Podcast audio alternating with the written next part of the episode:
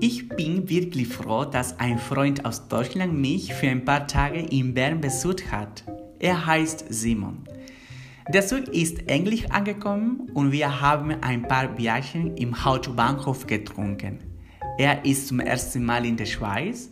Wir haben seine Ankunft gefeiert und sind zum Bundeshaus von Bern gelaufen um von dort einen Blick über den Fluss Aare, über den Badeort Mazzili und über einen Stadtteil zu genießen. Der Blick war sehr beeindruckend und spektakulär. Dann sind wir in ein Restaurant gegangen, in dem das Menü nur 5 Franken kostet. Eigentlich ist das, was man am billigsten in der Hauptstadt essen kann. Das Essen war sehr lecker. Da ich abends zu Hause arbeiten muss, haben wir uns beeilt. Mit dem Fahrrad brauche ich nur zwölf Minuten nach Hause, aber Simon hatte kein Fahrrad. Er hat die Fahrkarte zu mir nach Hause gekauft. Dann ein Bus hat an der Bushaltestelle gehalten. Ich habe ihn darauf hingewiesen, sofort in den Bus einzusteigen und vier Stationen mit dem Bus zu fahren damit wir uns dort treffen können und da ein paar Minuten Fuß nach Hause zu gehen.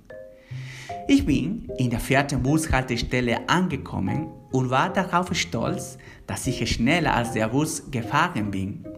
Dann kam der Bus Linie 21 und Simon aus Deutschland war nicht da. Oh mein Gott, er ist in den falschen Bus eingestiegen.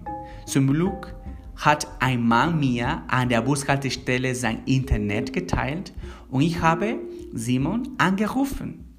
Er war sehr ärgerlich und sagte, ich bin irgendwo, bla bla bla bla bla, der Welt und sagte, dass er aus dem Bus an einen dunklen Ort ausgestiegen ist, weil das der falsche Bus war. Er hat mir seinen Standort per WhatsApp gesendet, damit ich ihn abholen kann.